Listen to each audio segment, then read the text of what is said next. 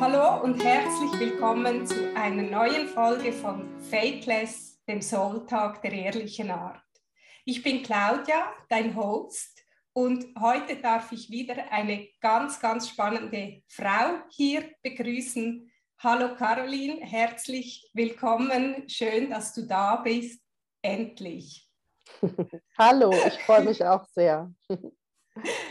Ja, dieses Wort äh, endlich, das ist ja so ein, ein Schlüsselwort äh, für dich und auch für deine ähm, Podcast- und Buchpartnerin Susanne.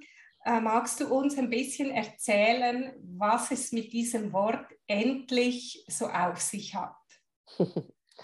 Ja, also im Endeffekt ähm, geht es dabei schon darum, dass ähm, ja, ich so ein bisschen in den letzten Jahren mich einfach sehr äh, intensiv mit ähm, der Endlichkeit auseinandergesetzt habe und äh, dem Tod, der Sterblichkeit, der Trauer. Ähm, und ähm, genau, wie du schon gesagt hast, äh, wir haben dieses Wort endlich genommen, um ähm, unseren Podcast danach zu benennen und dann im zweiten Schritt auch unser Buch. Mhm. Ähm, und es ist natürlich so ein kleines Wortspiel. Ne? Einerseits geht es darum, eben ja, sich mit der eigenen Endlichkeit äh, zu befassen, mit diesem Tabuthema, äh, was auch Tod und Trauer irgendwie ist, nach wie vor in unserer Gesellschaft. Und gleichzeitig hatten wir eben beide das Gefühl, dass wir das jetzt einfach endlich mal tun sollten und dass das ja. auch sehr gut äh, tut, wenn man das, ähm, wenn man sich da irgendwann mal rantraut. Mhm. Ja, ich, ich finde das eben so herrlich. Also ich bin ja selbst auch Sprachlerin, ich bin ursprünglich Übersetzerin mhm. und ähm, deshalb, ich liebe einfach so Wortspiele, weil sie irgendwie einfach den, den Punkt so gut treffen. Oder? Also es ist, wenn man sich überlegt, diese Doppelbedeutung, die ihr da auf ganz äh, simple und elegante Weise äh, verbunden habt, das finde ich wirklich äh, so total genial.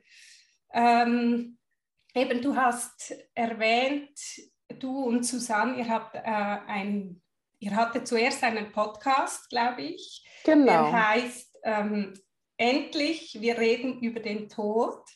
Und ihr habt auch ein Buch jetzt kürzlich herausgegeben, das heißt Endlich über Trauer reden. Mhm. Wie kam es, dass du dich mit dem Thema Endlichkeit, Tod und Trauer auseinanderzusetzen begonnen hast?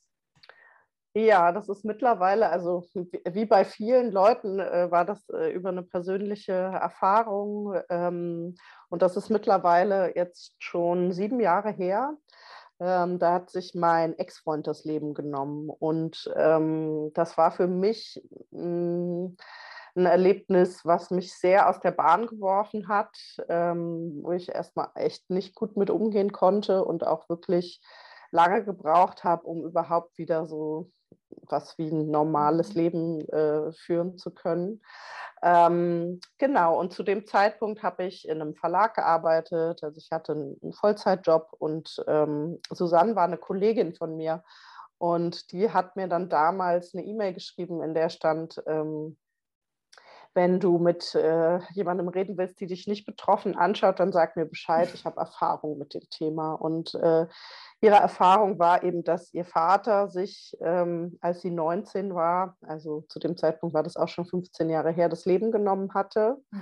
Und ähm, ich fand es so toll, weil das so beherzt war und so offen und ganz anders als viele der Erfahrungen, die ich gemacht habe. Also viele Leute, wenn sie irgendwie mit ähm, Trauer oder mit trauernden Leuten konfrontiert werden, sind ja sehr hilflos oder wissen gar nicht genau, was, was zu tun ist, wollen sich vielleicht auch gar nicht so richtig damit beschäftigen.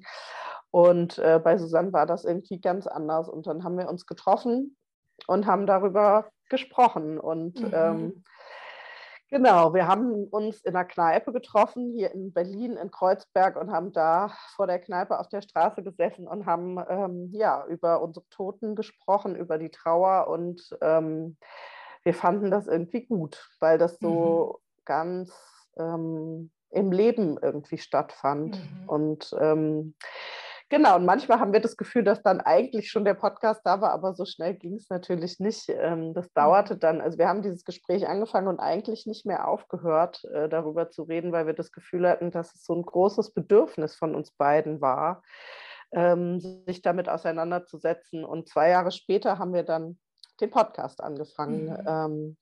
Und das war im Prinzip, also Susanne war ein großer Podcast-Fan. Ich ähm, kannte Podcasts damals noch gar nicht so richtig. Und die sagte aber so, du, wenn wir ein Mikro neben uns stellen würden, dann hätten wir schon fast einen Podcast. Lass uns mhm. das doch mal probieren. Und dann haben wir das gemacht und äh, der Podcast ist jetzt mittlerweile schon fast fünf Jahre alt. Ja. Mhm. Mhm. Genau. Hat bald fünften Geburtstag. Wow, Wahnsinn, ja. Ja, es, ähm, mir gehen so ein paar Sachen durch den Kopf, wenn ich dich so erzählen höre, und zwar zwei Dinge, die ich wichtig finde. Also zum Beispiel das, das erste, ähm, ich habe dich ja gefragt, was endlich für dich bedeutet. Und mir kommt aber auch die ganze Zeit noch in den Sinn, warum oder was für eine Bedeutung könnte dieses Wort endlich und eben alles, was du dazu erzählt hast, nämlich, dass es wichtig ist, sich mit dem Thema auseinanderzusetzen, was für eine Bedeutung könnte dieses Wort endlich jetzt auch für unsere Hörerinnen und Hörer heute haben? Also was findest du, warum würde es sich lohnen, sich diese Folge anzuhören und wirklich sich darauf einzulassen? Endlich. Das ist das eine. Und das zweite muss ich mir jetzt äh, merken, dass ich es nicht vergesse.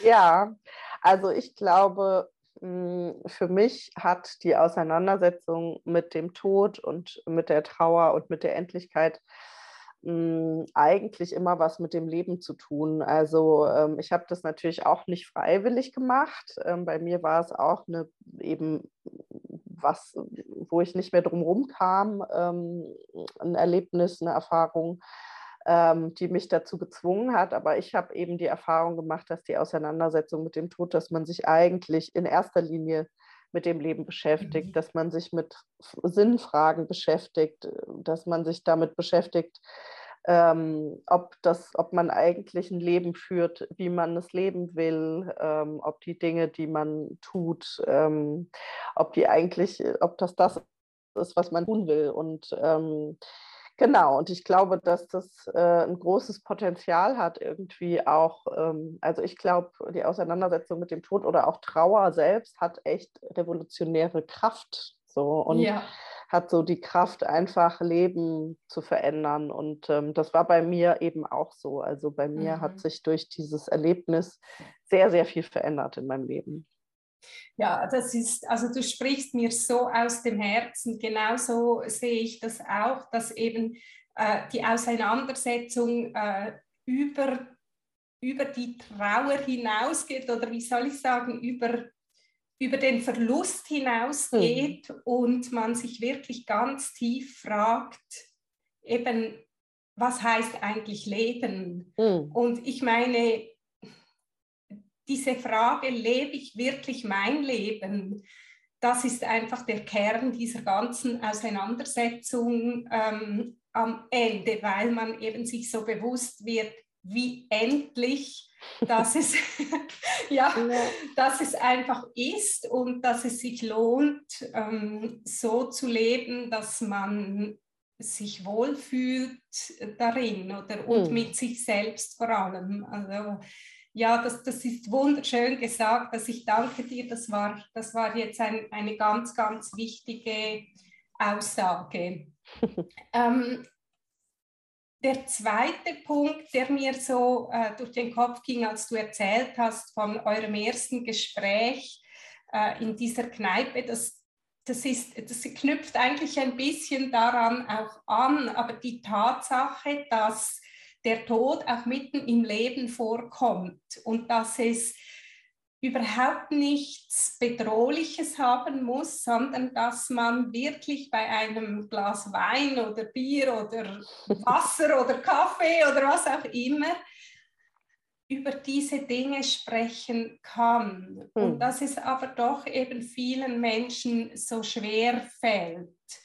Und wir haben in unserem Vorgespräch auch so ein bisschen davon gesprochen, ähm, du hast erzählt gehabt, wie diese, wie, wie diese Nachricht vom Tod deines Ex-Freundes in dir extrem viel ausgelöst hat und dass du über eine längere Zeit nicht mehr funktionieren konntest.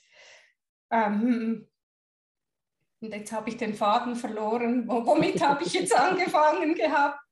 Äh. Also du hast dabei, dass es im Leben stattfindet und dass man im Leben darüber sprechen kann, mitten im Leben. Und ähm, ja. Komisch. Also ich war wirklich so vertieft in meine Gedanken. Dass, aber ich glaube einfach, dass es einem aufrüttelt. Genau, genau, doch, jetzt kommt es mir wieder. Ähm, und dass, dass du in dem Moment, und das kenne ich auch, so wie auch konfrontiert wurdest mit der Frage, was ist richtiges Trauern? Also hm. das, wir haben da im Vorgespräch so ein bisschen davon gesprochen, dass es irgendwie so ungeschriebene äh, Normen gibt, ähm, wie Trauer zu sein hat. Hm. Würdest du uns ein bisschen mitnehmen auf diese Reise, wie du das erlebt hast? Hm. Und was du daraus eigentlich auch für Schlüsse gezogen hast für dich. Ja, ja, das ist eigentlich so einer der großen, ähm, ja, oder das ist so ein großes Thema von mir tatsächlich, was ich habe, ähm, wenn ich ja so zurückblicke, weil ich eben merk, gemerkt habe, ähm, ich wusste gar nicht genau, was Trauer eigentlich ist und wie Trauer geht oder was man darf oder was man nicht darf. Und ähm, alles, was ich erlebt habe, ähm, war erstmal für mich sehr ähm, verwirrend, also wirklich eine große mhm. Unsicherheit. Mhm. also es war tatsächlich so, dass ich von einem Tag auf den anderen gar nicht mehr funktionieren konnte. Also ich habe versucht, weiterhin arbeiten zu gehen und habe immer wieder gemerkt, es geht nicht. Ich hatte dann auf der Arbeit Nervenzusammenbrüche oder ich habe einfach stundenlang vor diesem Computer gesessen und äh, konnte nichts machen mhm. und ähm, habe mich immer wieder irgendwie für eine Woche krank schreiben lassen. Dann habe ich es wieder probiert. Und das ging äh, ein paar Wochen so und irgendwann dachte ich, das geht so einfach nicht weiter. Mhm. Und ähm, dieser Moment, glaube ich, war eigentlich ganz wichtig für mich, ähm, sozusagen zu merken, ähm, es geht so nicht weiter. Ich weiß nicht, wann es mir wieder gut gehen wird und mhm. das muss mhm. ich mir jetzt irgendwie eingestehen. Und dann habe ich mit meiner äh, damaligen Chefin gesprochen, die selbst natürlich auch schon irgendwie überlegt hatte, wie sie das ähm, lösen kann, weil sie eben auch gemerkt hat, dass es äh, gerade nicht geht. Und die hat mir dann angeboten, dass ich mich krank schreiben lassen soll und dass ich ähm, mich für sechs Monate äh, vertreten lassen kann und wow. ähm, dass ich aber eben auch jederzeit wiederkommen kann, wenn ich das Gefühl ja. habe, ähm, dass es geht. Und das war für mich ein Riesenschritt. Damals hat es sich wie eine ganz große mhm. Kapitulation angefühlt und wow. Ähm, rückblickend glaube ich aber, dass das ganz, ganz wichtig war. Also ich hätte mir sowas niemals vorstellen können vorher. Also mhm. ich kannte offene Trauer eigentlich gar nicht. Ich kannte trauernde Menschen nicht. Ähm, und dass jemand sozusagen, weil jemand stirbt, jemand nahes, einfach ausfällt, ähm, das hatte ich vorher nie erlebt. Mhm. So. Und ähm, dann äh, fing tatsächlich für mich auch eine lange Odyssee an, ähm, wenn man sich hier in Deutschland ähm, krank schreiben lässt, weil man trauert, ähm, mhm. dann, oder jedenfalls war es damals so, heute gibt es, äh, also es wurde in das, ähm, es von der äh, WHO, ähm, von der Weltgesundheitsbehörde wurde ja äh, mittlerweile eine Diagnose entwickelt, die anhaltende Trauerstörung, wenn man sozusagen längerfristig ähm, ausfällt dann ähm, kann man das als Diagnose nehmen und kann krankgeschrieben werden. Das ist ein sehr zweischneidiges Schwert. Ja, ähm, sehr, ja. Genau, weil es eben einerseits ähm, natürlich dafür sorgt, dass man ja. äh, eben Lohnfortzahlungen bekommt, dass man sich krank schreiben mhm. lassen kann, was natürlich sehr gut ist, dass man auch Anrecht auf Begleitung oder Therapie hat oder so. Andererseits ist es natürlich eine Pathologisierung. Ne? Also gerade dieses Wort Störung, ja. Ja, Trauerstörung ist, ähm, also da ist ja eigentlich schon impliziert, dass da was nicht stimmt und dass es genau, eine Art von Krankheit schlimm. ist. Genau. Ja. Und damals war es eben so, damals gab es das noch gar nicht. Ähm, ich habe dann die Diagnose Anpassungsstörung bekommen. Das ist ja sind lauter so äh, höchst interessante Begriffe. Ähm, und ich musste dann jede, alle vier Wochen zum Psychiater gehen, weil das eben auch mhm. der Hausarzt nicht machen konnte. Und der hat mich sozusagen begutachtet und hat dann entschieden, dass ich äh, nochmal vier Wochen krankgeschrieben werde. Und so äh, ging das eben ein mhm. halbes Jahr lang. Und für mich war das sehr schwer. Also ich habe mich wirklich gefragt, ist das, ähm, bin ich krank oder ja. was ist das jetzt? Bin ich depressiv geworden? Der Psychiater hatte mir auch angeboten oder nahegelegt, dass ich ähm, Medikamente, Medikamente nehme, genau. Und ich wollte das aber alles nicht. Und ähm, ja. ja. Eben, ich wollte dich eigentlich fragen, wie war das für dich? Also ich kann das verstehen, du sagst selbst, es ist zweischneidig. Einerseits ähm, braucht man es, um ähm, abgesichert zu sein, finanziell, versicherungstechnisch, arbeitsmäßig. Und andererseits kann ich mir jetzt vorstellen, aber ich bin sehr empfindlich auf Diagnosen, mhm. äh, dass das auch wie noch äh, eins obendrauf mhm. ist, also zur Trauer. Ist es auch. War das also, für dich auch so? Mhm. Das war auf jeden Fall so. Also ich sage immer, es gibt eben einerseits diesen Schmerz um den Verlust, wenn jemand stirbt, den man, äh, dem mhm. man sehr nahe stand oder den man liebt. Äh, das ist das eine. Und das andere ist eben das ganze Leid, was noch obendrauf gepackt wird, äh, mhm. sozusagen von ja, der Gesellschaft, von unserem Umgang mit den Dingen. Ähm, und mit all dem war ich sehr beschäftigt. Also ich glaube, so dieses, darf ich das eigentlich? Ähm, und es war ja auch nur mein Ex-Freund. Wir waren zu dem mhm. Zeitpunkt nicht mehr zusammen. Ähm, aber er war trotzdem noch ein sehr wichtiger Mensch für mich äh, oder in meinem Leben. Und ähm, alle diese Dinge, ne, auch diese Hierarchien in der Trauer, darf ich jetzt eigentlich so extrem um, äh, um meinen Ex-Freund trauern, wo ja. er doch nur mein Ex-Freund war? Darf ich überhaupt äh, so lange bei der Arbeit ausfallen? Darf ich mhm. nicht funktionieren? Diese ganzen Normen und Konventionen, die dieses Thema irgendwie äh, so äh, umgibt, hat es sehr, sehr schwer gemacht. Und ähm, mhm. rückblickend glaube ich eben, dass ich mir da sehr mühsam und äh, unter großen Schmerzen einfach so meinen eigenen Weg gesucht habe. Mhm. Und heute glaube ich eben, dass das einfach, ähm, also es ist nicht hilfreich. Ne? Ich glaube, mhm. Trauer ist bei allen Menschen sehr unterschiedlich. Aber es gibt eben auch das. Es gibt äh, ganz viele Menschen, die so in den ersten ein bis zwei Jahren äh, nach äh, dem Tod von einer nahestehenden Person damit beschäftigt sind, zu überleben. Einfach ja. nur zu überleben. Ja. Genau. So. Ja. Und dass das normal ist, dass das Trauer ist und dass das okay ist und okay sein muss. Ich mhm. finde, das ähm, ja, das würde ich gern wirklich mehr in die Welt raustragen, damit andere Menschen sich einfach nicht so falsch vorkommen, ja, wenn es ihnen ja. passiert. So. Ja, also was mir da auch noch so äh, kommt, wenn du das erzählst, oder? Es ist ja eine, das haben wir vorhin schon angesprochen, eine Auseinandersetzung mit dem Verlust mhm. an sich dann kommt, denke ich, noch hinzu beim Suizid, äh, das löst noch einmal viele Gedanken aus von, hätte ich es merken müssen, hätte ich was ja. tun können. Äh, das Thema vielleicht Schuld schwingt immer noch so ein bisschen mit. Äh, dann die Auseinandersetzung, du hast es genannt, die Kapitulation. Also das heißt, du hättest dir nicht vorstellen können, wegen Trauer oder ich sage jetzt mal wegen so etwas. Ja, es spielt dann eben auch keine Rolle, was es ist, weil das kann uns immer passieren. Mhm. Es kann auch sein, eben äh, mit einem Burnout, das andere Quellen hat, aber diese Kapitulation, da kommt die Auseinandersetzung damit, wer muss ich sein, um einen Platz in dieser Gesellschaft zu verdienen, die einfach Leistung als oberstes Prinzip ja. hat, oder?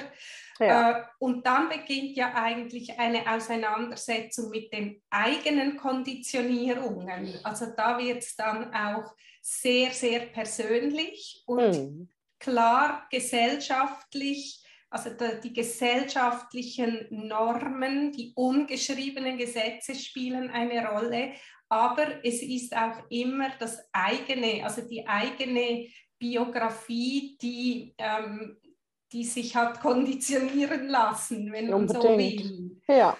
Äh, und das finde ich sehr spannend, ähm, wie du das auch beschreibst. Ich meine, denkst du, was denkst du ist stärker, die äußeren Normen, also die ungeschriebenen Gesetze darüber, eben wie man zu funktionieren hat oder wie man zu trauern hat oder wie lange äh, und so weiter. Und ich verstehe Trauern wirklich auch in einem übergeordneten Sinn, weil es gibt verschiedene Ereignisse, die so etwas auslösen können. Ja. Oder eben diese, diese eigenen Konditionierungen, mm. die natürlich schon zusammenhängen mit mm. dem Gesellschaftlichen. Aber was denkst du, worin liegt eigentlich äh, das größere Problem oder auch die, die größere Kraft? Also ich glaube, es ist, wie du sagst, das eine hängt mit dem anderen zusammen. Ne? Also ich glaube, mhm. dass wir eben alle ähm, diese, dieses Äußere, diese gesellschaftlichen Normen total verinnerlicht haben. Ich muss einmal ganz kurz äh, mhm. meinen Computer an den Strom anschließen. Entschuldige. Ähm, Genau, also ich glaube, dass eben diese ganzen Normen und Konventionen, die wir in unserer Gesellschaft haben, die prägen uns ja alle. Also die prägen, was wir in unseren Familien lernen, was wichtig ist, worauf es ankommt. Ähm, und ich glaube, dass wir die einfach so verinnerlicht haben, ähm, dass man die gar nicht so richtig ähm, getrennt voneinander mhm. denken kann.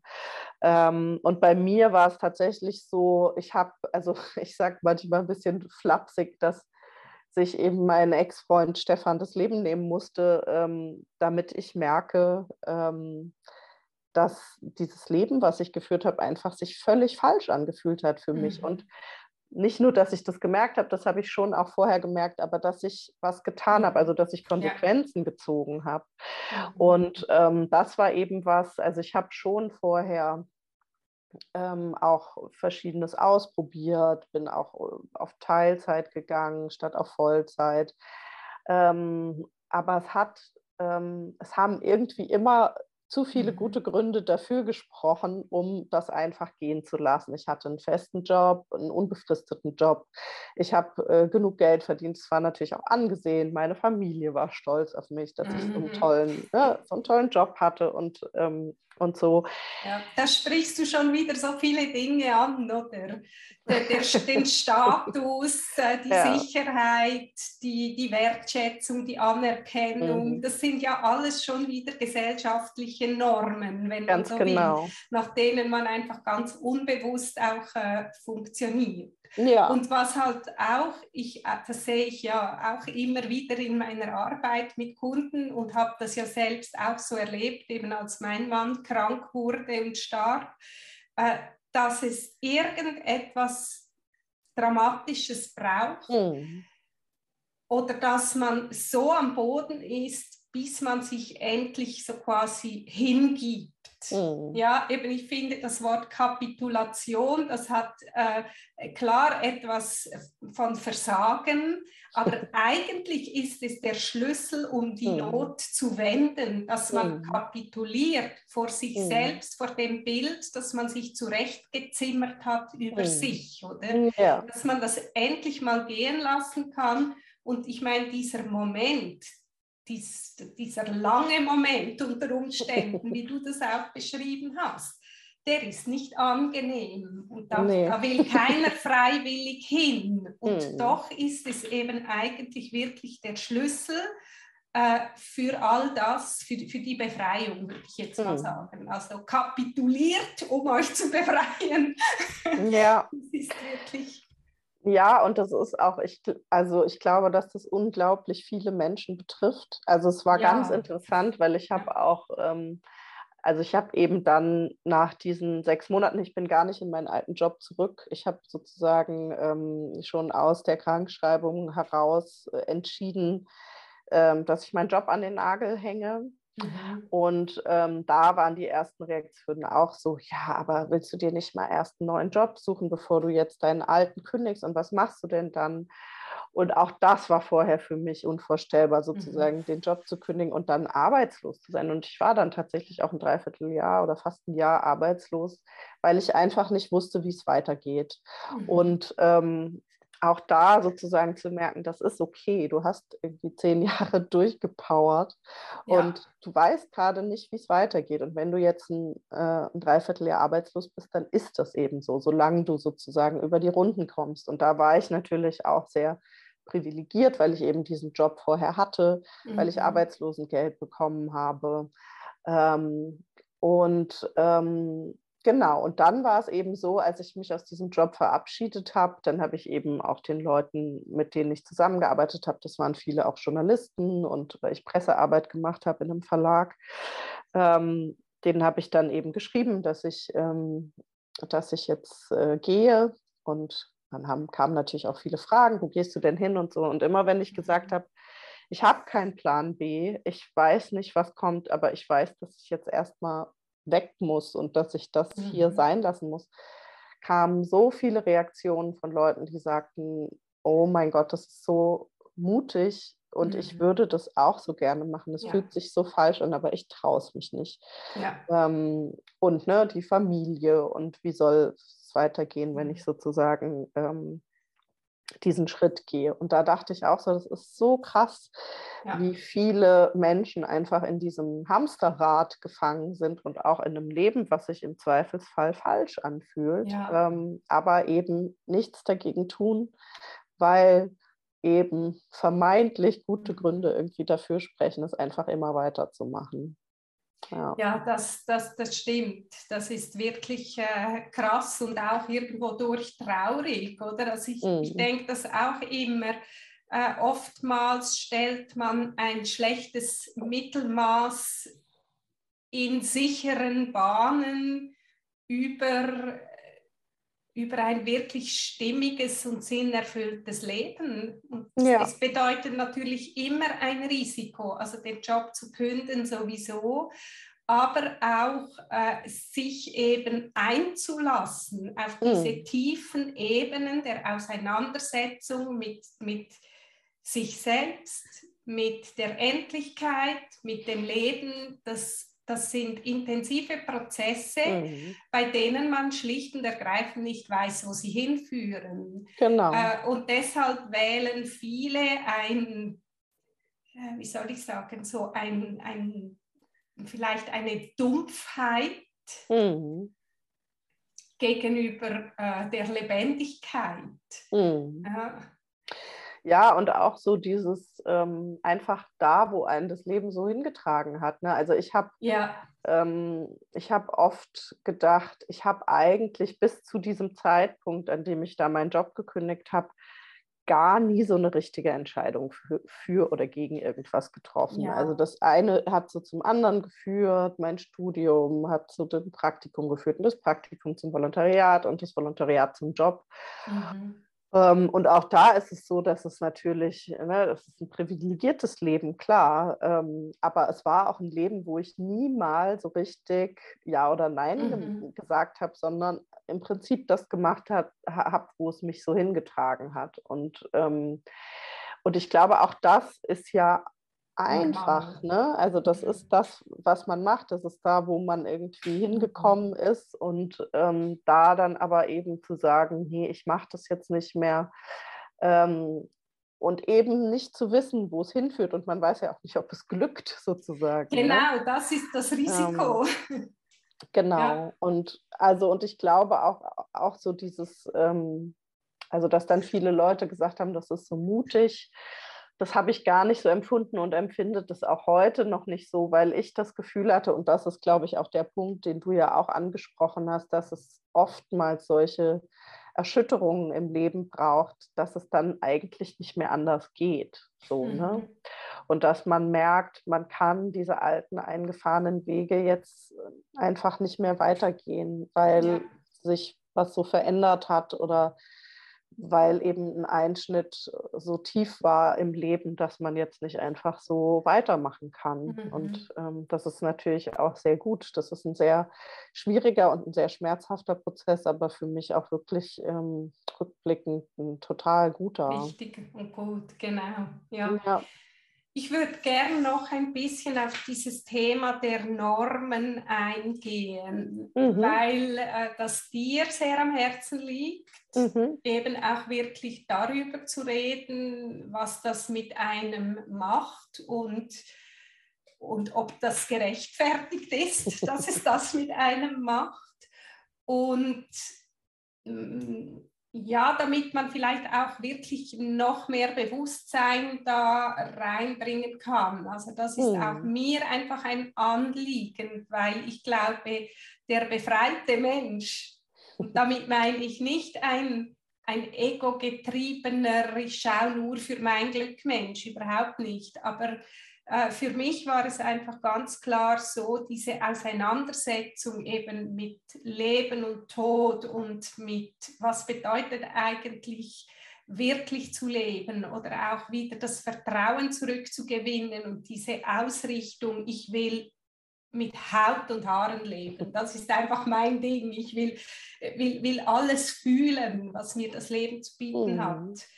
Ähm, dass das einfach eine große Befreiung ist und letzten Endes, das ist meine Überzeugung, wir auch der Gesellschaft oder dem größeren Ganzen mehr dienen, wenn wir äh, wirklich leben und lebendig sind. Hm. Ich glaube das auch und äh, ich glaube eben auch, dass dazu paradoxerweise eben auch die Trauer gehört. Ne? Also ähm, diese Normen, ähm, die die Trauer umgeben, die sind einfach überhaupt nicht hilfreich. So mhm. und ähm, wir haben ja, also meine Podcast-Partnerin Susanne und ich, wir haben eben auch dieses Buch geschrieben und ähm, das heißt endlich über Trauer reden, mhm. wo es tatsächlich ähm, konkret und speziell um die Trauer geht. Und wir haben uns dazu entschieden, weil, also unser Podcast ist so ein ganz bunter Strauß an Dingen rund um ja, äh, den Tod cool. und die Sterblichkeit. Also ganz, ganz viele unterschiedliche äh, Aspekte. Wir haben manchmal, wir hatten ähm, Leute zu Gast, die irgendwie ein Baby verloren haben. Wir haben manchmal Bestatterinnen zu Gast. Dann hatten wir auch schon mal einen Palliativmediziner. Also es geht mhm. um so mhm. ganz verschiedene, es geht um Sterbehilfe, ganz verschiedene Aspekte rund um den Tod. Ähm, aber ähm, als es darum, dann darum ging, dass wir gesagt haben, wir wollen dieses Buch schreiben, war uns relativ schnell klar, dass wir uns auf Trauer fokussieren wollen, weil wir so das Gefühl hatten, dass das eigentlich ähm, ja das Thema ist, wo wir am meisten dazu beitragen können, dieses, also ich glaube, was wir tun wollten mit dem Buch und was uns hoffentlich auch ein bisschen gelungen ist, ist einfach zu zu zeigen, wie unterschiedlich Trauer aussehen kann. Mhm. Und dass es dadurch ja. eben auch ganz schwer ist, sozusagen ähm, generelle Aussagen zu treffen. Ich glaube, eigentlich können wir nur so viele Geschichten, wie es irgendwie geht, übers Trauern erzählen, ja. damit sich das normalisiert. Also dass, damit ja. wir ein Gefühl dafür kriegen, was Trauer eigentlich alles sein kann und wie sie sich äußern kann und auch wie wir Menschen helfen können, ähm, die trauern. Mhm. So, ne? Weil das ist ja, glaube ich, auch ein großes Problem, dass eben Leute, die trauernden Menschen ja. nahestehen, gar nicht wissen, was mache ich denn jetzt? Äh, ja. Schrecklich hilflos sind, ganz sprachlos oft mhm. ähm, und gar nicht so richtig wissen, was mache ich denn da eigentlich? Und ähm, und bei uns, genau, in unserem Buch war es uns eben auch ganz wichtig zu sagen, und da, das schließt so ein bisschen an das an, was du vorher mit dem Leben gesagt hast. Ähm, Trauer ist ja nichts anderes als Liebe. Ne? Mhm. Ähm, Liebe eben in einer anderen Form. Und ähm, wenn wir die Trauer nicht spüren wollen, dann können wir im Endeffekt auch keine Liebe spüren. Also das gehört ja. zusammen und das kann man nicht, äh, nicht getrennt sehen. Und ich glaube, ähm, genau, dass wir das eigentlich tun wollten.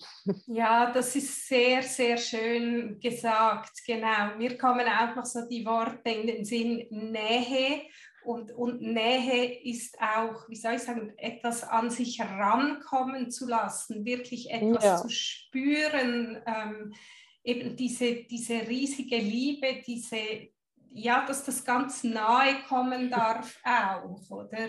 Ja. Das, das kommt mir dazu auch noch in den Sinn. Und dann, was du gesagt hast, äh, dass Trauer eben so individuell ist, dass es wieder ein bunter, ich sage jetzt trotzdem mal bunter Blumenstrauß wird, oder?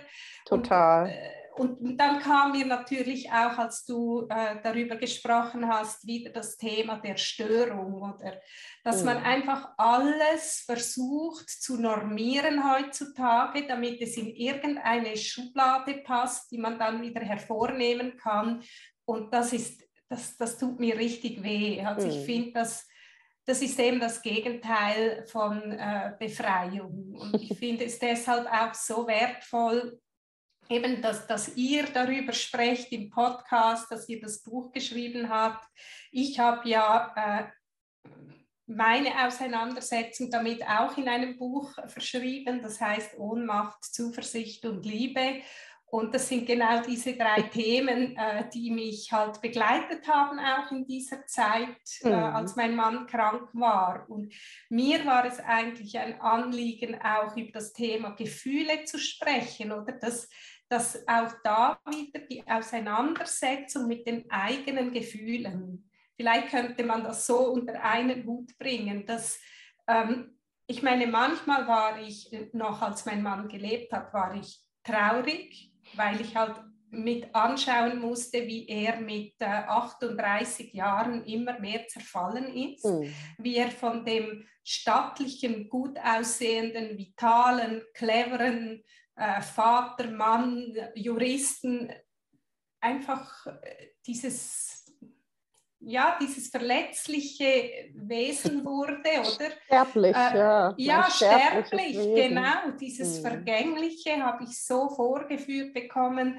Dann war ich auch überfordert mit dem Leben, mit den zwei kleinen Kindern, mit dieser Situation, mit meiner Hilflosigkeit, mit meiner Ohnmacht.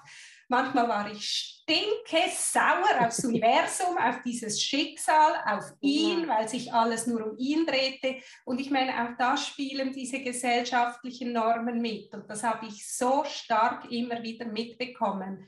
Ich war gesund, also darf ich mich nicht beklagen. Ja. Und ich sage nicht, dass jemand mir das gesagt hat. Das hat mir kein Mensch je gesagt. Das war ja. aber das Gefühl, das ich hatte mhm. während dieser ganzen Zeit, oder? Ja, ja. Ja, man darf das nicht, ne? Und man darf ganz viel nicht. Und das ist ja auch, also wie du sagst, die Trauer hat so, so eine große Gefühlspalette und wir denken immer, dass Trauer traurig sein und weinen mhm. ist, aber das ist eben natürlich viel mehr als das ist. Wut gehört total mhm. zur Trauer dazu, ne? aber eben auch die Liebe, die Dankbarkeit, die Erinnerung an schöne Zeiten, Dankbarkeit dafür, dass es diesen Menschen gab und dass man dieses Leben hatte.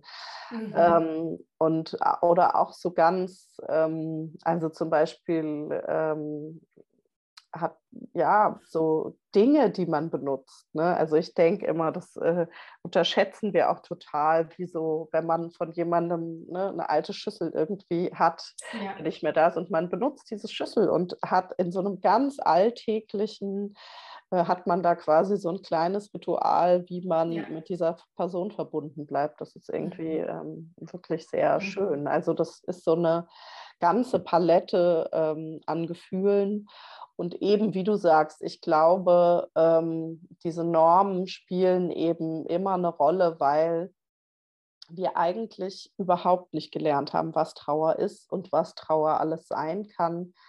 Ähm, und es war ganz schön, weil Susanne und ich haben eben ähm, da gemerkt, ähm, also wir hatten, das war auch ein Grund, warum wir dieses Buch schreiben wollten, weil wir sind ähm, mittlerweile sehr, sehr gute Freundinnen. Wir sind zwei mhm. Frauen in einem ähnlichen Alter, in ähnlichen Lebensumständen. Wir, wir leben beide in Berlin, wir interessieren uns für ähnliche Dinge und wir haben ähnliche Erfahrungen gemacht, ne, mhm. ne, durch den Suizid ihres Vaters und später hat sich auch noch ihr Bruder das Leben genommen oh. und ähm, mein Ex-Freund. Ähm, und trotzdem haben wir ganz, ganz unterschiedlich auf diese Erfahrung reagiert. Also mhm. Also Susanne hat eigentlich ganz lange, also bis sie mir diese E-Mail geschrieben hat, hat die eigentlich über den Tod ihres Vaters gar nicht so richtig reden wollen. Mhm. Die hatte wirklich so dieses, und das ist heute noch so, ähm, wenn sie trauert, dass sie, die braucht ganz viel Stabilität, ganz viel mhm. Alltag, dass die Dinge weitergehen. Ähm, das braucht sie, um eben auch, ist auch eine Form von Überleben, ne? um ja. überleben zu können. Und bei mir war es eben ganz anders. Ich brauchte dieses totale Eintauchen in diese tiefe, tiefe Trauer und ähm, ein, mich reinfallen lassen in, mhm. in dieses schwarze Loch, was die Trauer irgendwie gerissen hat.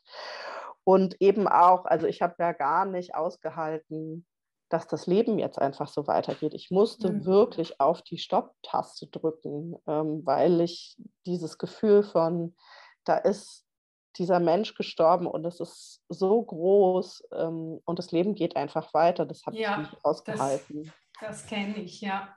ja. Genau, und, ähm, und auch da ist es so interessant, weil, wie ich schon gesagt habe, ich hatte das Gefühl, ich trauere irgendwie zu viel oder äh, anders, als ich sollte. Und Susanne hatte eben auch das Gefühl, sie trauert falsch. Sie, also ja. sie haben tatsächlich auch Leute immer mal wieder gefragt, trauerst du eigentlich? Ich merke gar nicht, dass du trauerst, mhm. obwohl doch dein Vater gestorben ist. Ne? Und auch sie selbst hat sich natürlich gefragt, äh, irgendwie mhm. geht immer alles so weiter und äh, ich spreche gar nicht so richtig darüber, ist das eigentlich falsch richtig oder, oder falsch? Das, ja. Genau, also man ist irgendwie, egal wie man es macht, damit konfrontiert, mhm. dass man ähm, nicht so richtig weiß, äh, ob das eigentlich ja, richtig oder falsch ist. Ja.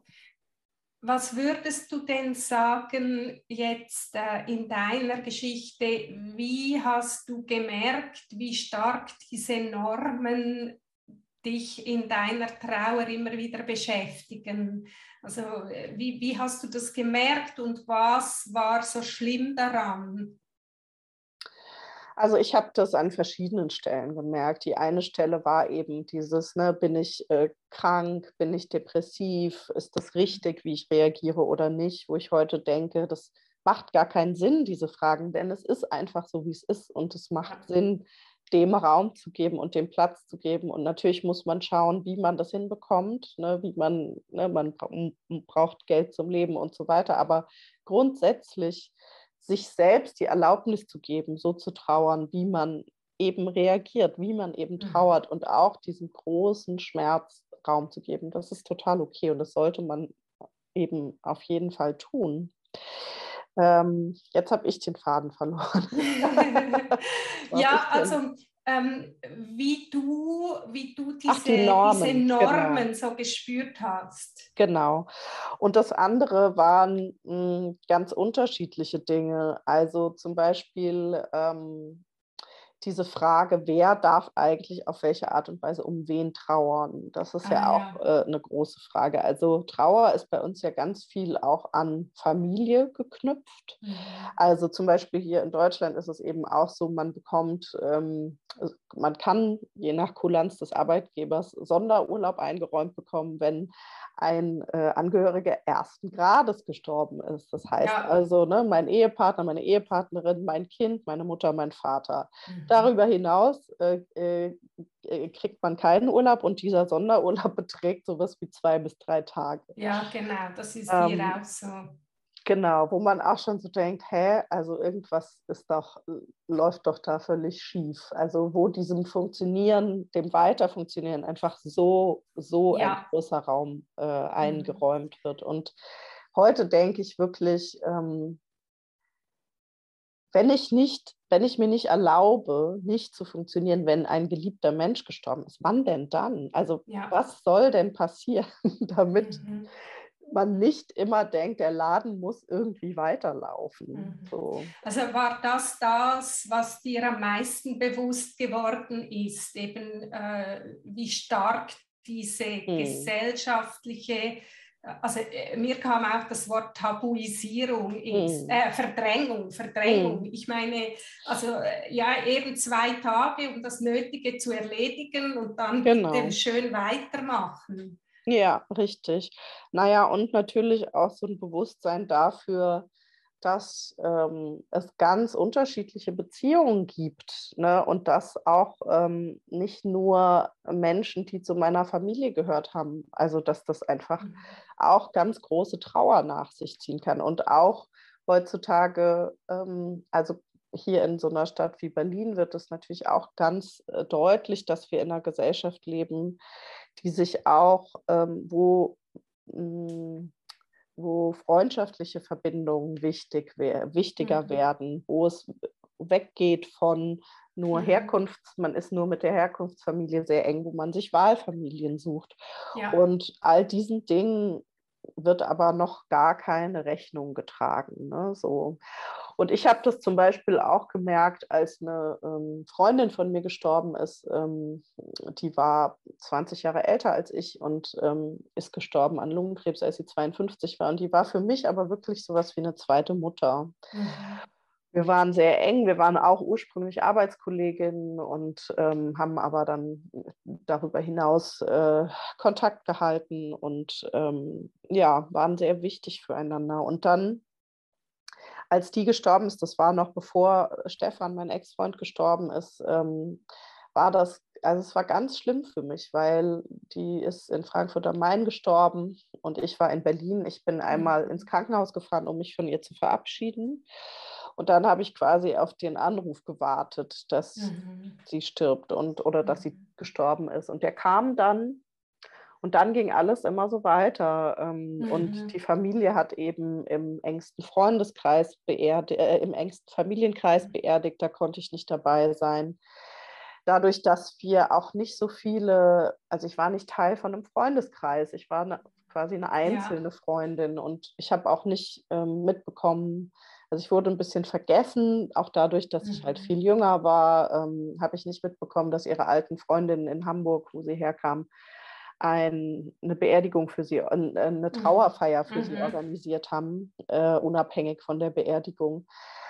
Und dann war es so, dass ich ähm, ganz großes, ich habe wirklich ganz deutlich gespürt, dass ich eigentlich etwas brauche, um nochmal Abschied zu nehmen. Ja. Ähm, und wollte eigentlich sehr gerne dabei sein, wenn ihre Wohnung ausgeräumt äh, mhm. würde. Und ich habe mich das aber nicht getraut. Ähm, mhm. Und ich habe mich, ich mich auch schrecklich danach gesehnt, was von ihr an meinem Körper zu tragen. Ich hätte gern, also er hatte immer so ganz viele Ringe an. Ähm, mhm. Und ich habe immer gedacht, ich hätte so gern einen von diesen Ringen. Und ich habe aber wirklich gedacht, ich darf das nicht, weil wer bin ich denn, dass ich jetzt dabei bin, wenn die Wohnung ausgeräumt wird oder einen von ihren Schmuckstücken bekomme. Mhm. Und das ist zum Beispiel ein Punkt gewesen, wo diese Normen, wo ich diese Normen auch so stark verinnerlicht hatte, dass es mir meine eigene Trauer extrem erschwert hat. Mhm. Und da das war auch so ein Punkt, wo ich wirklich das Gefühl hatte, man kann aus Trauer lernen, weil ich das dann anders gemacht habe bei Stefan. Bei mhm. Stefan wusste ich dann, okay, ich bin zwar nur die Ex-Freundin, aber ich möchte dabei sein und ich brauche das, ja.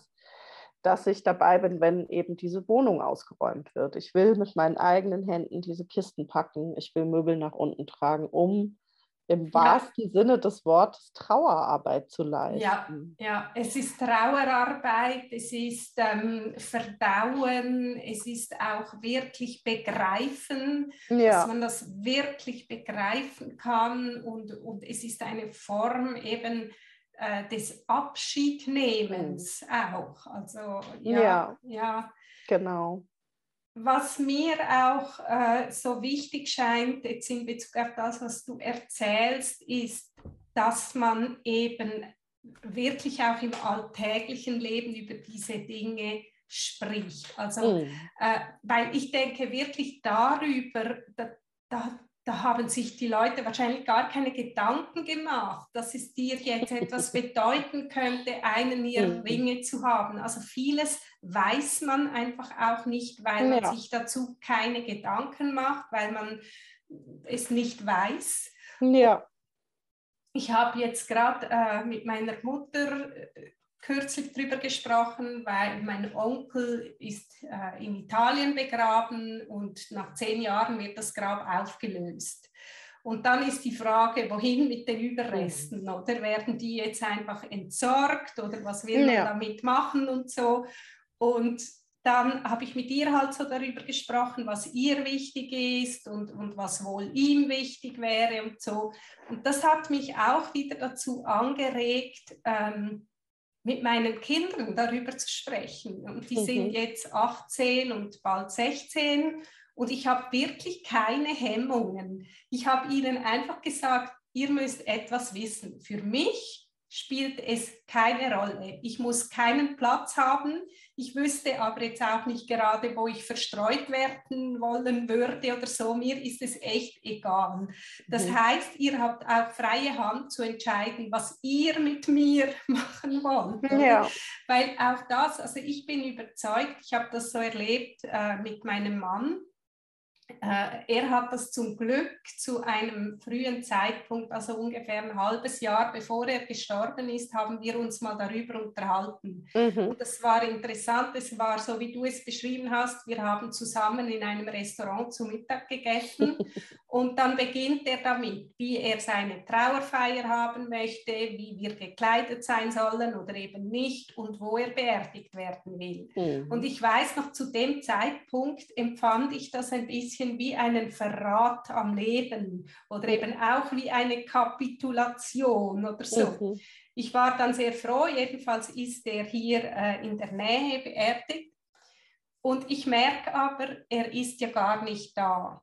Und das sagen auch die Kinder immer. Also uns bedeutet dieser Platz wie nichts, oder? Mhm. Und ich spüre auch, dass es ja auch für ihn als Seele, also mindestens aus meinem äh, Verständnis und, und Glaubenssystem heraus, dass es für ihn als Seele irrelevant ist. Mhm. Aber, und, und für meinen Onkel wahrscheinlich auch, aber jetzt ist meine Mutter da und dann ist die Frage, was ist denn für sie wichtig? Ja. Und wirklich, dass wir diese Auseinandersetzung einfach führen im Leben, oder? Mhm. Unbedingt. Dass die anderen das auch wissen. Ja, und das macht so viel leichter. Ne? Also, mhm. ähm, es, und es kann im Übrigen auch wahnsinnig tröstlich sein, ja, zu wissen, man tut die Dinge jetzt auf eine Art und Weise, wie derjenige, der gestorben ist, sich das mhm. gewünscht hätte. Ne? Also mhm. so eine Art letzter Liebesdienst, also die Dinge auf die Art und Weise zu machen, ähm, wie er oder sie sich das gewünscht haben. Ähm, und ich glaube eben auch, aber das ist, es wird eben, ist so schwer, das ähm, mit den liebsten Menschen zu machen, ne? weil da, mhm. da geht es eben ans Eingemachte. Und ich denke auch oft, also ich lache wirklich oft über mich selbst, weil, wie gesagt, wir haben diesen Podcast jetzt seit fünf Jahren. Wir reden mit mhm. allen möglichen Menschen darüber, ähm, wie sie beerdigt werden wollen, was sie sich vorstellen. Mhm. Ich weiß das von Susanne, Susanne weiß das von mir. Und ich habe da noch nicht mit meinen Eltern drüber gesprochen, mhm. weil es eben doch ein großer Schritt ist. Und ich weiß, dass meine Mutter zum Beispiel das gar nicht schlimm fände. Also die hat mhm. auch zu Hause sich so einen Ordner angelegt mit Sachen und mit Sprüchen, die vielleicht auf ihrem Grabstein stehen könnten und mit Liedern, mhm. die vielleicht gespielt werden können. Ich weiß, dass es diesen Ordner gibt.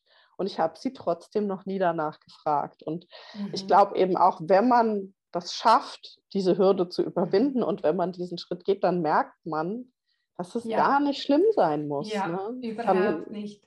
Dann ja. tut man es einfach. Und, ja. ähm, und natürlich kann das nur helfen, denn man stirbt ja nicht schneller, nur weil man vorher darüber spricht. Ähm, ja, aber das sprichst du etwas an, oder? Da kommt vielleicht schon ein bisschen auch wieder dieser, äh, diese, ja, dieses Abergläubische mit rein, dass man denkt, oh Gott, wenn ich darüber spreche, ziehe ich es vielleicht noch an oder so. ja. ja. Nein, man muss es wirklich äh, ähm, lebendig angehen. Mhm. Also wirklich, also ich habe auch meiner Mutter am Telefon gesagt, du, äh, ich weiß nicht wohin mit mir, es spielt mir keine Rolle, aber hier gibt es so ein Gemeinschaftsgrab, da kommt die Urne dann in eine Wiese, das wäre für mich okay. Und ja, manchmal, ähm, wie soll ich sagen, stößt man die Leute ein bisschen vor den Kopf damit. Aber ich denke, Caroline, auch das gehört zu unserer Aufgabe, oder? Dass wir auch ein bisschen wachrütteln. Und äh, ja, weil es, es, es führt einfach, und das ist ja das, was ich auch mit diesem Podcast möchte, Impulse geben, damit hm. jede und jeder einfach für sich beginnen kann, darüber nachzudenken, dort, wo es stimmig ist, dort, wo es passt. Und das ist ja auch bei dem, was du gesagt hast, mit deiner Mutter darüber sprechen. Ich denke, das gehört auch wieder dazu, dass man sich nicht in eine neue Norm mhm. hineinstellt, von wegen, ich bin jetzt da gut darin, mich mit Trauer auseinanderzusetzen und jetzt muss ich das doch können, oder? Mhm. ja, also einfach alles zu, zu seiner Zeit. Mhm. Ähm, wie, wie ist dir die Befreiung aus diesem Normierten gelungen und was war der Wert für dich daraus? So ein bisschen abschließend. Ja, also ich glaube, ich kann das gar nicht so sagen, wie mir das sozusagen gelungen ist. Es war einfach eine sehr intensive Auseinandersetzung, indem ich es gemacht habe und indem ich danach ähm, einfach rückblickend die Dinge angeschaut habe und für mich geordnet habe. So. Und das war, glaube mhm. ich, auch ein großer Wunsch, ähm, oder ja, dieses Buch zu schreiben, weil ähm, ich gemerkt habe, ich habe aus diesem Weg, dieser Weg hat sich so verwirrend angefühlt und es war wirklich wie so ein Labyrinth von dem mhm. ich nicht wusste, ob ich je wieder hinausfinde. Also wirklich nach dem, ne, nach dem Tod von Stefan und was sich dann alles in Gang gesetzt hat. Ähm, ich fand das sehr verwirrend und sehr schwierig und habe aber im Nachhinein eben gemerkt, ähm, ja, habe einfach so die Stellen gesehen, an denen man, ähm, an denen ich Dinge hätte anders machen können oder wie ich es mir einfacher hätte machen können.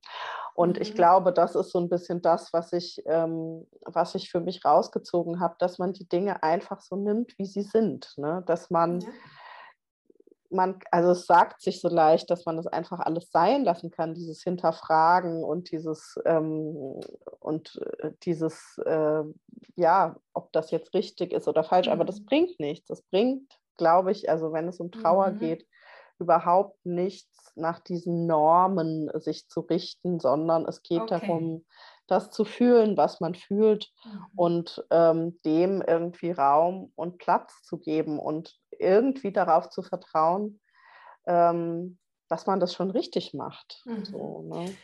Also was, was ich aber denke, ist, oder die Auseinandersetzung damit oder das Bewusstwerden, wie mhm. diese Normen auf dich gewirkt haben. Mhm. Also dass du überhaupt gemerkt hast, uff, oh, da, da prallt eine Norm auf mich ein, die führt dazu, dass ich mich in Frage stelle. Das ist ja immer der Kern, glaube ich. Dann. Ja.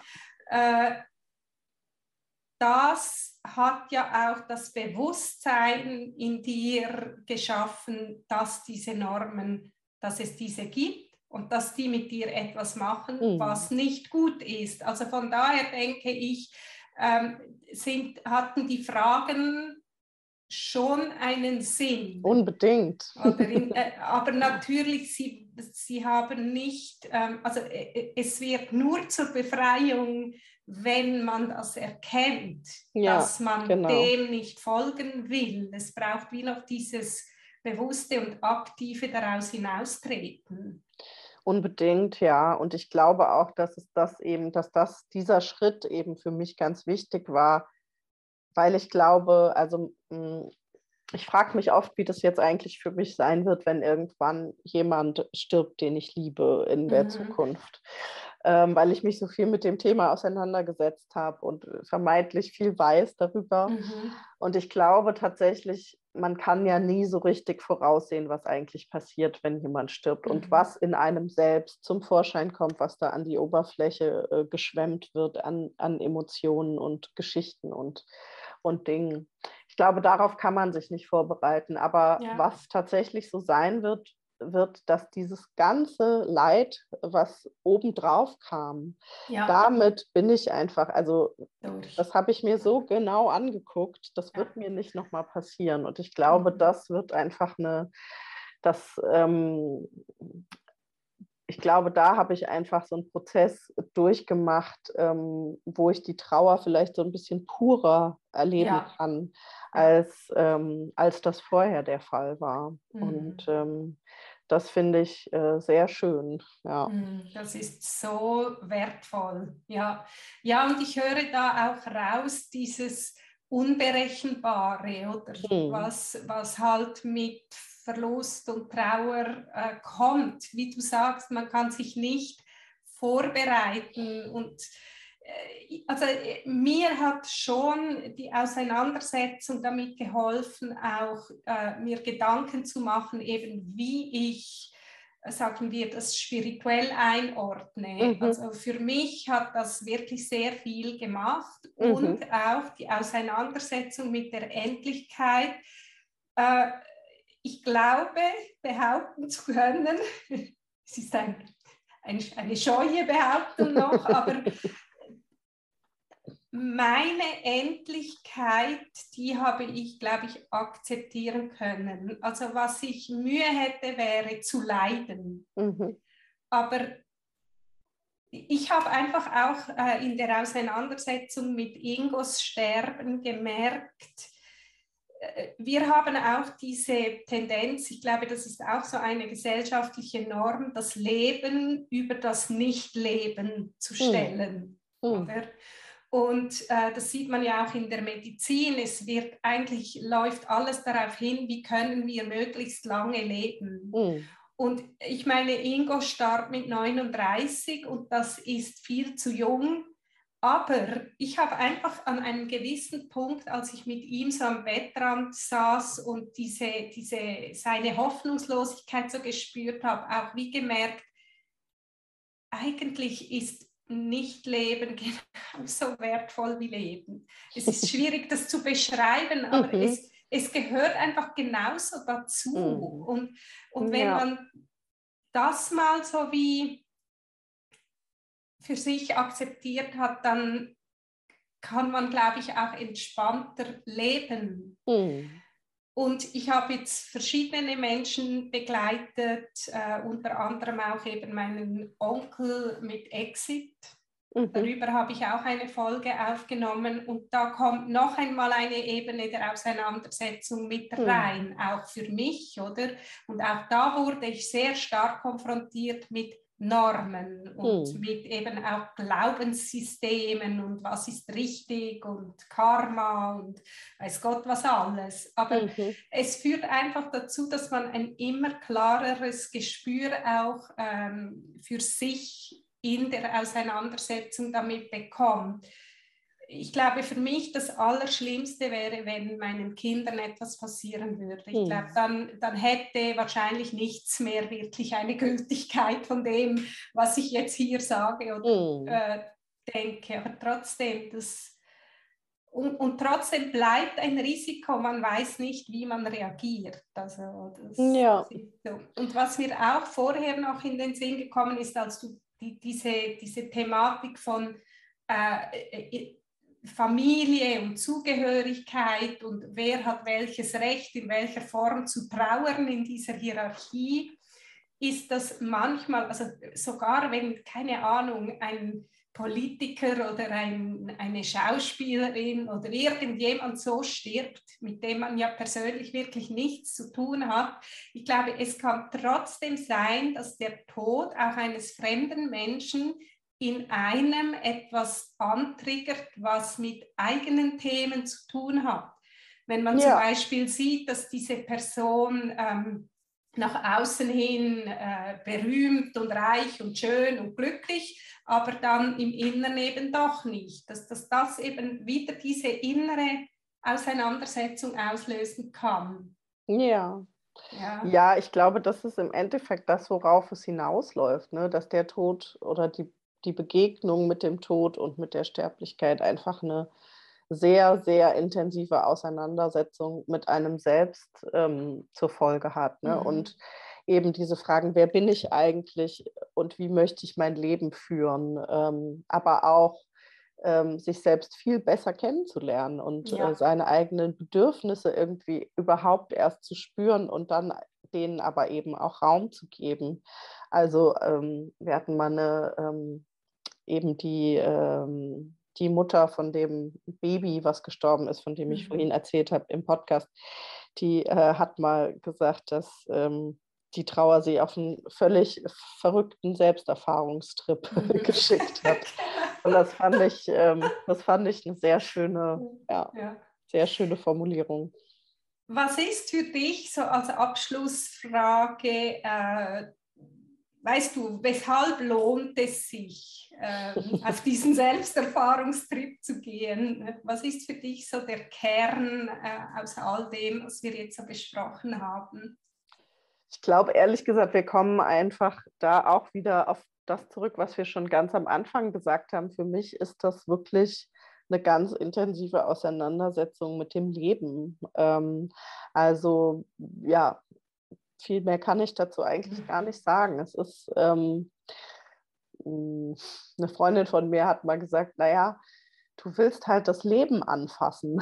Und genau so ist es. Ja. Also ich glaube, die, auch dieses Nahekommen, also darüber haben wir jetzt noch gar nicht gesprochen, ähm, aber zum Beispiel, ich bin ja auch äh, ehrenamtliche Sterbebegleiterin und mhm. habe auch äh, für einen Bestatter gearbeitet. Und diesen Dingen nahe zu kommen, ist für mhm. mich überhaupt nicht schrecklich oder überhaupt nicht traurig, sondern ja, es ist das Leben mhm. anfassen. Mhm. Und das lohnt sich. Das lohnt sich sehr, ja. Ja, warum würdest du sagen, dass sich das lohnt?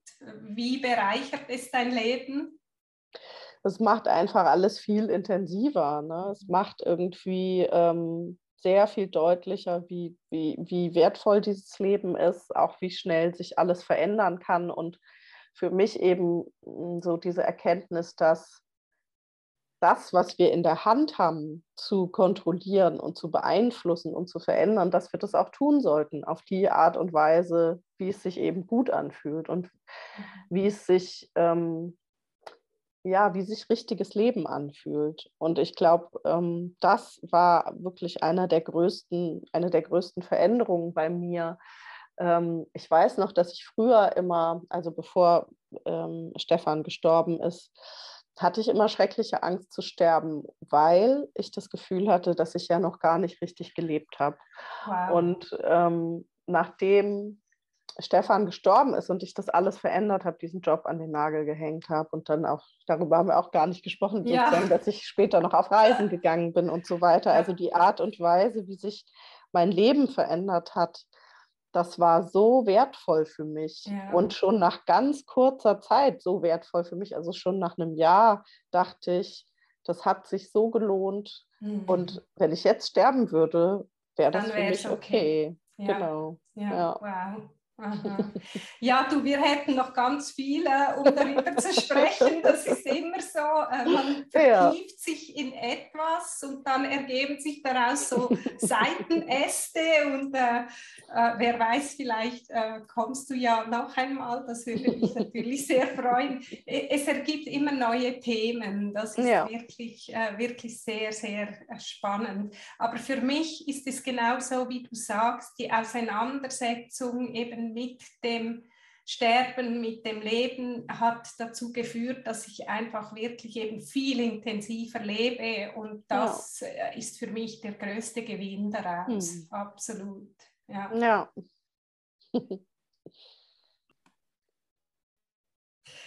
ja, liebe Caroline, Gibt es noch etwas, also ich meine, wir haben ja gesagt, es gäbe noch ganz viel, worüber wir noch nicht gesprochen haben, aber gibt es jetzt so zum Abschluss etwas, was dir noch am Herzen liegt, was du unseren Hörerinnen und Hörern gerne noch sagen möchtest?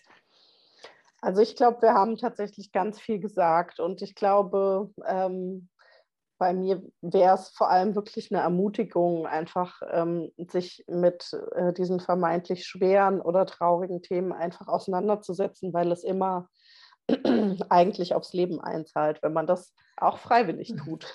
Ach, so schön. Das gefällt mir jetzt extrem gut. Ja, so schön. Ja, du ganz, ganz herzlichen Dank äh, für deine Zeit und dieses schöne Gespräch. Ja, es fühlte sich dir. für mich auch ganz natürlich an, eben über diese Themen zu sprechen und das ist so wertvoll. Vielen, vielen Dank. Danke dir auch. Ja, ihr Lieben, das war es also von der heutigen Folge von Fakeless, heute mit Caroline Kraft. Äh, sie ist, wie gesagt, Podcasterin, Autorin und noch ganz viel mehr, was wir jetzt auch nicht erwähnt haben. Und die Angaben zu ihr und ihrem Buch und dem Podcast findest du natürlich äh, auch in den Show Notes.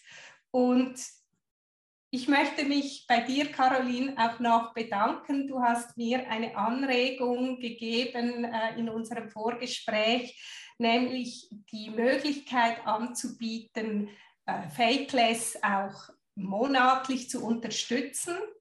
Und das habe ich mir eingerichtet. Äh, es gibt also diese Möglichkeit, Fan oder ähm, Supporter oder sogar Freak von Fakeless zu werden und für weniger als eine Tasse Kaffee im Monat äh, kannst du das äh, schon machen. Äh, damit ich auch weiter hier eben diesen Podcast, diesen unabhängigen Podcast, der auch ohne Werbung läuft, weitermachen kann und möglichst vielen Menschen auch eben hoffentlich wertvolle Impulse geben kann. Und äh, Caroline, sag mal, wieso würdest du jetzt äh, einen Podcast unterstützen? Was, was würde dich dazu bewegen, das zu tun? Ich glaube, in so einem Podcast steckt ja ganz viel äh, Liebe und Herzblut drin und nicht nur das, auch ähm, einfach Zeit und Arbeit. Ne? Und bei uns ist es tatsächlich so ähnlich wie bei dir. Wir sprechen da ja über sehr emotionale Themen mhm. und wir wollen eben keine Werbung machen. Wir wollen keine Werbung machen, um den Podcast am Laufen halten zu können, sondern ähm, haben uns eben für diesen Weg entschieden. Und ich glaube, das ist ein sehr schöner Weg, weil das ja schon eben mit ganz wenig, ne, das fängt ja manchmal schon bei einem Euro pro Monat an und trotzdem mhm.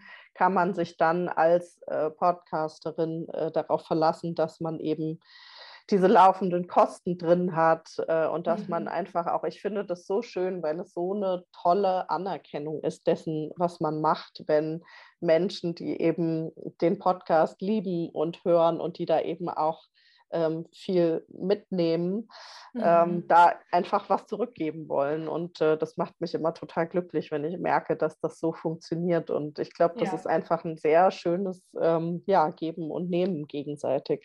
Ja, ja, danke doch. Äh, das ist sehr schön gesagt und ich würde mich natürlich sehr freuen, wenn äh, die eine oder der andere von euch sich äh, entscheiden könnte, da eben in dieser Form etwas beizutragen. Und in diesem Sinne danke ich dir noch einmal ganz herzlich, Caroline, und euch wünsche ich schöne zwei Wochen bis eben am Donnerstag in zwei Wochen, wenn es wieder heißt Fakeless, der Sonntag der ehrlichen Art.